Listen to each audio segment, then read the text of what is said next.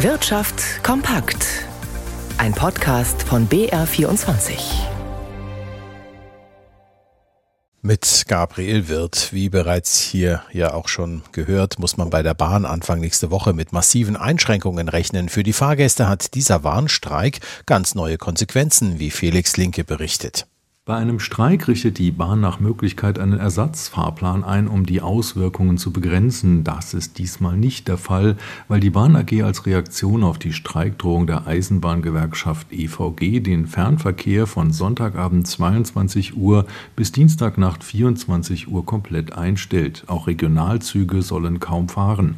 Die Lokführergewerkschaft GDL hält diese Zugeinstellung für überflüssig. Es hätte der GDL zufolge die Chance gegeben, mit einigen Zügen einen Ersatzverkehr zu organisieren. Fahrgäste, die in diesen 50 Stunden fahren wollten, können ihre Tickets ausnahmsweise vorher schon nutzen, um ihre Reise früher anzutreten. Außerdem können sie sich den Fahrpreis erstatten lassen, wenn sie nicht fahren. Eine kostenlose Umbuchung für die Zeit nach dem Streik, wie das bei Fluggesellschaften üblich ist, bietet die Bahn jetzt doch an. Neben dem Personenverkehr drohen auch dem Güterverkehr und damit vielen angeschlossenen Unternehmen Konsequenzen bei dem geplanten Warnstreik.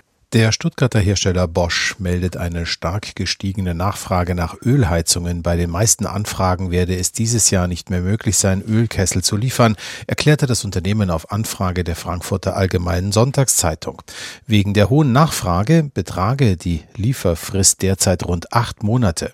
Der umstrittene Gesetzesentwurf der Bundesregierung für eine Novellierung des Gebäudeenergiegesetzes sieht vor, dass Ölheizungen ab dem 1. Januar 2024 nur noch in Ausnahme Ausnahmefällen eingebaut werden dürfen. Und am Sonntag wird in der Türkei ja gewählt. Neben einem neuen Parlament geht es auch um die Zukunft des langjährigen türkischen Präsidenten Recep Erdogan. Seine Chancen hängen auch stark von der Wirtschaftsentwicklung in der Türkei ab. Isabel Gutovac aus Istanbul. Das Kernthema bei den Wahlen in der Türkei sind die Wirtschaft und hohe Inflation. Aktuell liegt die offizielle Inflationsrate im Land bei 43 Prozent. Unabhängige Ökonomen gehen von einer doppelt so hohen Rate aus.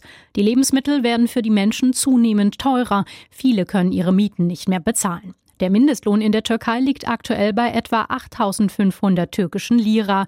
Das entspricht 440 Euro. Erdogan hat zum Teil wegen der schwachen Wirtschaft und hoher Lebenshaltungskosten im Land bereits an Boden verloren. Er verspricht im Wahlkampf, die Arbeitslosigkeit von 10 auf 7 Prozent zu senken. Dafür will er unter anderem in den nächsten fünf Jahren 6 Millionen neue Arbeitsplätze schaffen.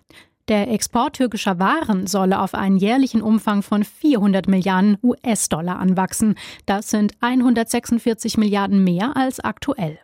Kılıçdaroğlu's Opposition verspricht eine sofortige Abkehr von Erdogans türkischem Wirtschaftsmodell. Erdogans Herausforderer will für eine Politik der Entspannung sorgen. Dafür will er unter anderem Vetternwirtschaft und Korruption im Land bekämpfen. Experten gehen bei einem Wahlsieg der Opposition davon aus, dass es lange dauern wird, bis sich das Land von den wirtschaftlichen Folgen durch Erdogans Politik erholt haben wird. Der Nutzfahrzeughersteller Trayton, zu dem auch die Marke MAN gehört, rechnet angesichts des US-Subventionspakets IRA mit zusätzlichen Investitionen in den USA. Tretenchef Christian Levin sagte der Nachrichtenagentur Reuters, bisher sei er in seinen Planungen davon ausgegangen, dass sich der US-Markt für Batterie- und Wasserstoffbetriebene Lastwagen später entwickle als der europäische. Jetzt müsse man Investitionen dafür in die USA verschieben. Trayton ist ja auch die Nutzfahrzeugtochter im VW-Konzern und von dem gibt's heute neueste Absatzzahlen. Rigobert Kaiser in unserem BR24 Börsenstudio. Wie sind die denn ausgefallen?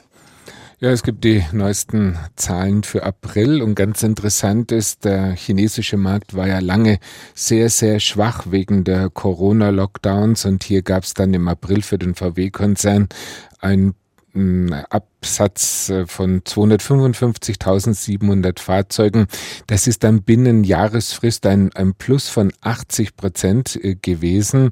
Und wenn man das, äh, die Zeit vom Januar bis jetzt April sieht, hat der gesamte VW-Konzern weltweit 2,76 Millionen Fahrzeuge an Pkw, Lkw und Bussen an seine Kunden ausgeliefert. Das ist ein Plus von 14,3 Prozent Prozent. Man kann durchaus sagen, dass hier doch eine deutliche Erholung zu sehen ist, wobei zum chinesischen Markt zu sagen ist, dass dort vor allem die einheimischen Autobauer beim E-Auto-Angebot ganz, ganz weit vorne sind und dass hier VW durchaus Probleme hat, diese Lücken zu schließen. Die VW-Aktie heute trotz der guten Zahlen eigentlich wenig verändert bei knapp 120 Euro. Der DAX kurz vor dem Wochenende mit einem Plus von einem halben Prozent bei 15.913.